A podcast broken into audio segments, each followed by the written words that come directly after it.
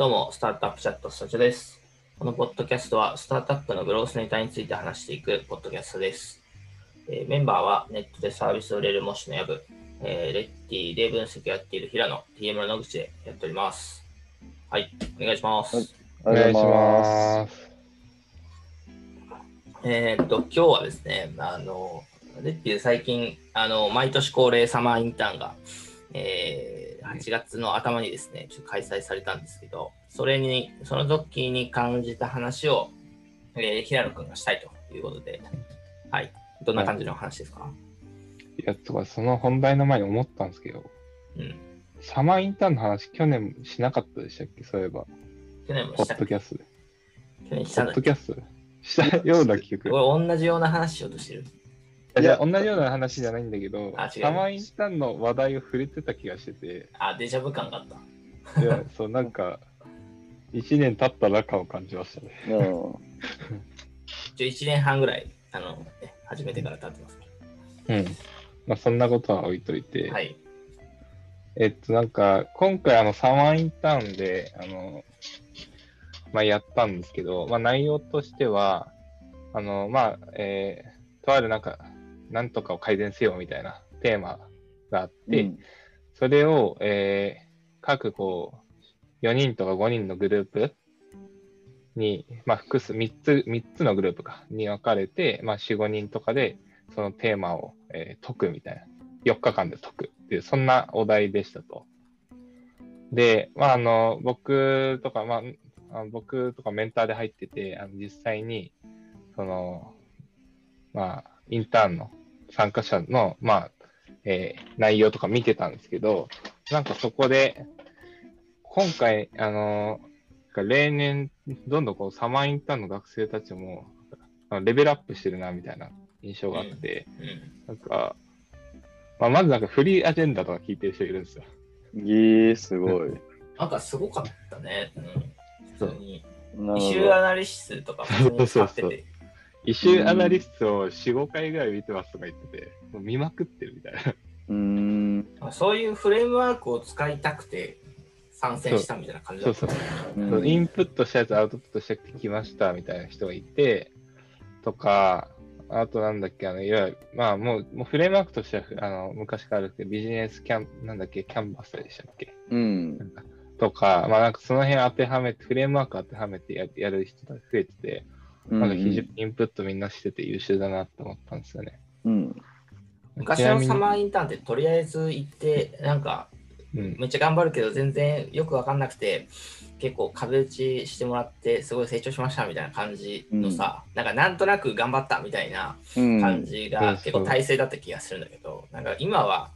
あのそういうフレームワークをもともと知ってるとか、なんか結構自然に勉強してきて、それの力試ししたいみたいな感じになってて、う結構ん。なんかレベルは上がってんなっていう気はしまうすね。ん。なるほど。結構まあそういうのもあったりして、あと、あ、そう、どうでもいいんですけど、そう、ちなみにそのフリーアジェンダ経由でスタチャを知って、スタチャを見てましたね。そ。おこ おこぼれもらってるおこぼれわけですね。だいぶそうだね。ううんん。めっちゃ脱線するけど、最近カジュアル面談結構やってて、カジュアル面談でスタチャ聞いてますっていう人が来たんですよ。めっちゃ嬉しいと思って、聞いたら、どこ経由したらフリーアジェンダ経由で。だいぶおこぼれもらってんな、ほんと。我々はフリーアジェンダのおかげで、あの、うん視聴者数を稼いでるっていうことは、言って言えるんじゃないかって思います。確かにジローインスパイア系みたいな感じの、ね、インスパイア系らしいから俺らはやり始めたの。そうそう。レコメンドでまず出るっていうのと、うんスポーティファイの。あと、フリーアジェンダ内でも、こう、言及してくれるから、くれてるので、それでなんか、認知する経由が多いらしいですね。ありがたいですね。我々からもフリーアジェンダに戻して、そんな戻んないかもしれそんなものないですね。ギブアンドテイクの量、量の差は、おだいぶ。はいだいぶ脱線しちゃったんですけど、ね思ったの学が、生ね。うん、学生のレベルが上がってる話。えーまあ、レベル上がってて、まあ、イシューアナリストとかで、あの、いわゆる問題を分解して、まあ、イシューツリーみたいなの作って、まあ、それぞれのイシュー対して、えー、なんか、まあ、仮説検証していくみたいな、検証していく、精査していくみたいなまあ丁寧にやってって、超網羅的に、あのやってるんですよね。やってて、でそれで結論をこう、まあ、スライドにまとめて発表するっつって、めちゃめちゃ綺麗だし、で、まあ、あの、納得感も高いみたいな感じでやってて、まあ、トップダウンに綺麗にやってるなっていうふうには思ったんですね。ただなんかその時思ったのが、結構あの、実際の問題解決の、まあ、アプローチの中で、まあ、トップダウンでのアプローチだけじゃなくて、結構ボットムアップでのアプローチもあるなっていうふうに、なんかその時思って、まあ、なんかどういうことかで言うと、まあ、もうある意味、もうこれだなみたいな、自分の中で強い確信があって、まあ、これみたいな仮説があって、まあ、なんかそれを、えっと、論理的、まあ、みんなに納得してもらうために論理をこう組み立てて、ちゃんと説明するみたいなアプローチもあって、なんか、あの、要は結論を導くためにボトムアップでいくか、あのトップダウンでいくかみたいな結構やり方は、まあ、あるなと思っていて。なんかこれってあの人によっても、なんかやり方のタイプ分かれるなとか思ったんですね。例えばあの、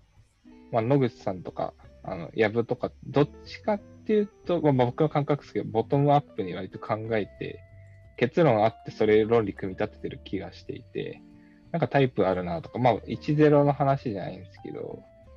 人それぞれなんかこう、比重もあるなとか思ったんで、この辺ってみんなどうしてるみたいな話とか、なんか、どどういう感じでやるのがいいんだっけみたいな、ちょっと話してみたいなと思って。いました。うんうん、なるほど。君どうですか？うーん、そうっすねる。こととか。うん。うん。あのーまあ一つは、あの、あれですかね、こう、えっ、と、なんかこう、明確になってる、へ変数によって、そのトップダウンかボトムアップのアプローチって若干変わるかなと思っていて、えっ、とな、ちょっと表現難しいんですけど、なんだろうな。えー、まあなんか、例えばその事業計画的なものとかをある程度整理しようみたいな時とかになんかこうなんていうかな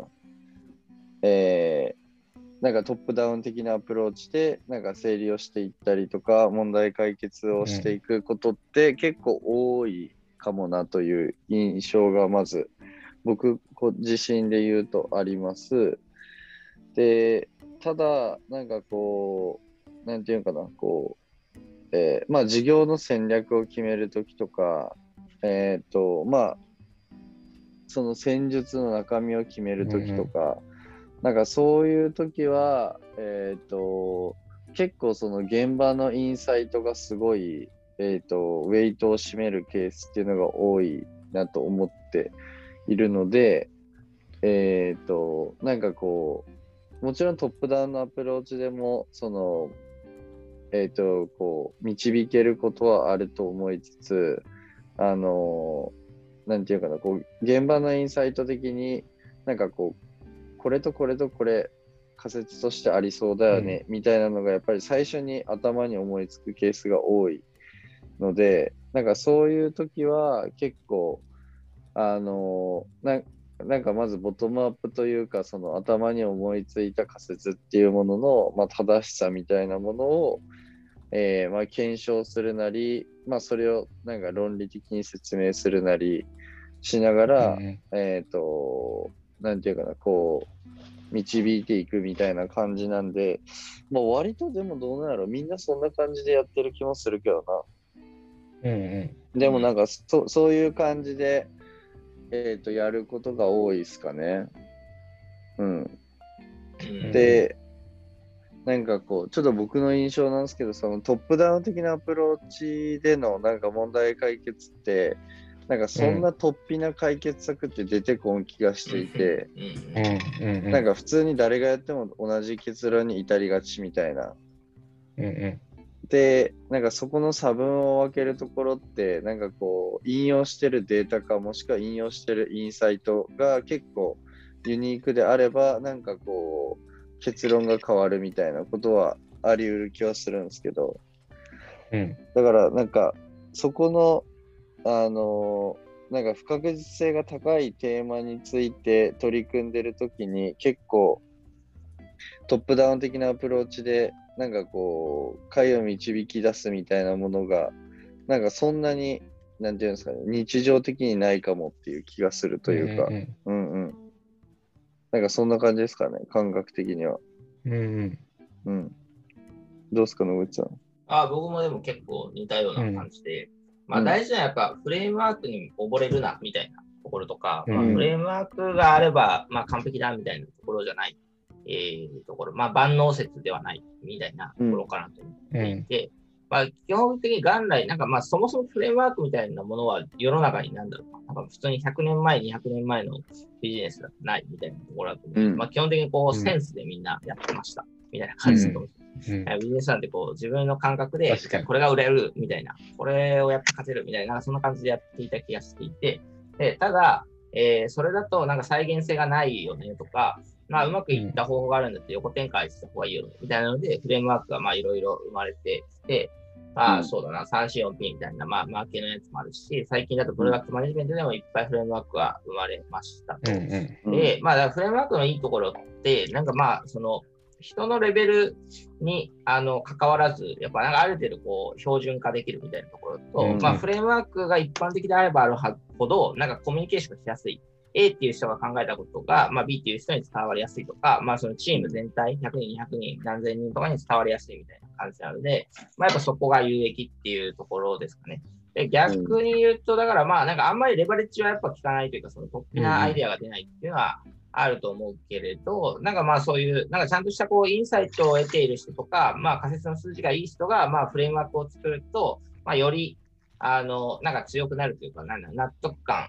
あの話の納得感が出るとか、まあロジックの整合性が合うみたいな、えー感じだと思うので、まあ、あまあそうですね、本当に、あのなんか銀の弾丸じゃないけど、なんか完璧な話ではないけど、うんうん。あの、結構まあ強くなれるというか、なんかそういうロジックとか、まあビジネスアイデアを俯瞰する上では、まあ重要なものがフレームワークみたいな、まあそういうトップダウンアプローチだよね、みたいな感じなのかもしれないですね。うん。まあ、フレームワークって要は、あれっすよね。今の言ってたのってこう、納得感とかを作るにはすごくいいよね、みたいなのとか。あと、そうですね。まあ納得感、漏れがないとか、うん。あとまあ、漏れがないっていうのはもう漏れちゃう感じなんで、まあ、あの、ある程度のレベルの人でも、漏れなく考えることできるよね、みたいな、基準上げみたいな作用があるって感じですかね。そうですね。うん。でそういう意味まあうん。僕もは、僕は割とそうですね、なんか、こう、パパッと説明しちゃいたいみたいな、そういう、あの、まあ、良くないところがあるので、割とこう、うんパパッと説明してると全然伝わらなくて、ただフレームワークを使って、今、プロダクストのビジョンはこうです、みたいな。で、うん今現状、ここはこう、こうこういうなんか立ち位置で、みたいな、なんかその辺をちゃんと説明すると、なんかみんなようやく、ああ、なるほどって納得してくれたりはする。まあ、そういうね、説明する上では非常に大事かなとは思いますよね。でただ、なんか、うん、あ、どうぞ。め最近野口さんあのフレームワークを多用するようになってますよね。説明する際に。なんかこう、パパッと説明しちゃいがちなんで、ん。なんか全然こう、開発の人に伝わってないみたいな時とかはあるんで、まあそういう、そういうものとして僕はフレームワークは使ってますけど、うん。フレームワークは決して万能ではないし、やっぱ施策出しとかで、なんかそれこそこう、網羅的にバーってこう、知らないするみたいな感じでやろうよっていう人は、すごいいて、なんか、まあそれはそれで、なんだろうな、基準として持つべきなんですけど、それをこう、都度やってると、都度網羅的に出そうみたいな、やってると、結構時間が足らないんで、あちょっと ちょっとそうそうじゃなくて、まあ、ある程度こう、まあ、今までの仮説というかインサイトの中からこう、まあ、すなんだろうここっていう当てをつけてやっていかないと、まあ、ビジネスってとはいえ時間限られてるんでちょ終わんないよねとかなんかそういうシーンは僕はたまに思ったりしますね。うん。うん網羅的にやればいいもんではない。うんうん網羅的にやる必要があることもあるんですけど。うんだからそういう意味だとあこう強い仮説とかまあそのインサイトとかデータに触れることが、まあ、より正しいじゃない正しい意思決定に近づくっていう意味では、まあ、大事だよねみたいなそんな考え方ですかね。そうですね。うんうんまあ、あとでもね、そのトップダウン的なところで、その、着眼点とかを見つけやすくなるというか、その、あー調べるデータってどういうものを調べればいいんだっけの最初のなんかこう、うんうん突破口になる可能性は、スコープうんうん。なんで、割とその行き来しながらやるといいのかなっていう気はしますね。そうですね。うんうんうん両方活用した方がいいですね。うんうんうんまあ、ただ、トップダウンは万能ではない。フレームワークは万能ではないとこ。ろはちゃんと持っていた方がいいですね。うん。うん。はい。そんな感じですかね。はい。はい。ということで、じゃあ今回は、えーまあ、トップダウンアプローチと、えーボトムアップアプローチでトップダウンの、まあ、フレームワークを、えー使っていくっていうのはまあ非常に、えー大事だし、網羅的だし、説明しやすいんですけど、まあ、万能ではないというか、まあ、ちゃんとインサイトを得たボトムアップの大事ですよねという話を、えーしましたというところで終わります。はい、ありがとうございます。はい、ありがとうございます。ます。